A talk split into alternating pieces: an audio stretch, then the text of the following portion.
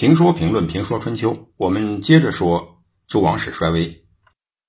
在诸侯们为争夺君位而发生政变的时候，周王室也没有闲着，他们也时不时的上演王位争夺战。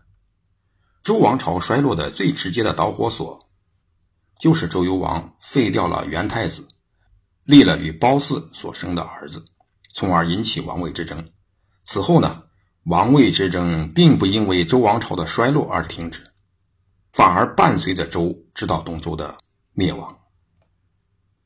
东周王子之乱主要有四次：王子克之乱、王子颓之乱、王子代之乱、王子朝之乱。周平王去世以后，周桓王姬林继位，公元前七百零四年就发生了王子克争位事件。此后。王位的争夺不断，我们选择春秋初年的两起事件来说说。第一件呢是王子颓之乱。子颓呢是周庄王的庶子，由周庄王的妾所生，但是周庄王非常宠爱他，指派大夫韦国作为他的老师。周庄王死后，他的太子姬乎齐继位，是为周喜王。周喜王在位仅仅五年就去世了，然后他的太子姬浪继位，是为周惠王。子颓呢是周喜王的弟弟，周惠王的叔叔。周惠王贪婪自私，他做了五件得罪人的事儿。首先是夺取了子颓老师韦国的菜地，把它作为自己的寿场，又夺了另一个大夫的房子，因为这所房子呢。在王宫的旁边，然后侵夺了两个大夫的土地，收了单夫，也就是宫廷中管理伙食的官员的俸禄，得罪了这么五个人，这五个人呢，就联合子颓和温地的领主苏子，共同兴兵对付周惠王。五大夫和子颓进攻周惠王没有得手，他们又引来了魏和南燕的军队。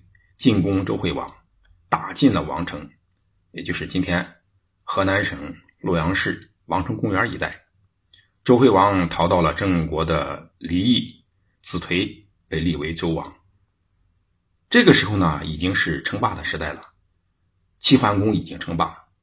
但是对于齐桓公来说，这么大的事情他好像没有看见，这就是传说中的选择性失明。第二年，郑立公出面调解周惠王与已经称周王的周惠王的叔叔子颓之间的矛盾。虽然是亲叔侄，但是两个称王的叔侄，谁让谁不让呢？这种调解肯定不可能成功。事情是明摆的，周惠王再有问题，他毕竟是天子，是周王，是正宗的周王，而子颓则是通过政变夺取的王位。是擅自称的王，实际上他只能是王叔、王子、王兄弟，而不能是王。擅自称王一定是不得人心的。周惠王虽然贪婪自私，王子颓呢也未见得是个好东西，因此郑立公就决定帮助周惠王，他把周惠王送回成州。成州呢在今天河南省洛阳市白马寺一带。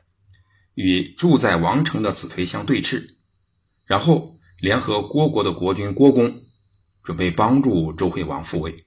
周惠王四年（公元前六百七十三年），郑郭两国共同出兵打进王城，杀了王子颓和五大夫，帮助周惠王恢复了王位。事后，周惠王为了答谢郑郭两国，把虎牢以东的土地赐给郑国，把酒泉。赐给了虢国，这两个地方送出去以后，王姬的地盘呢就更加缩小了。这次叛乱延续了三年，对于周王室来说是一次严重的内耗，它的结果是消耗了国力，损失了土地，更加衰弱不振了。而且后来呢，还由于处事不公，得罪了郑国，原因是季浪给了虢国一尊爵。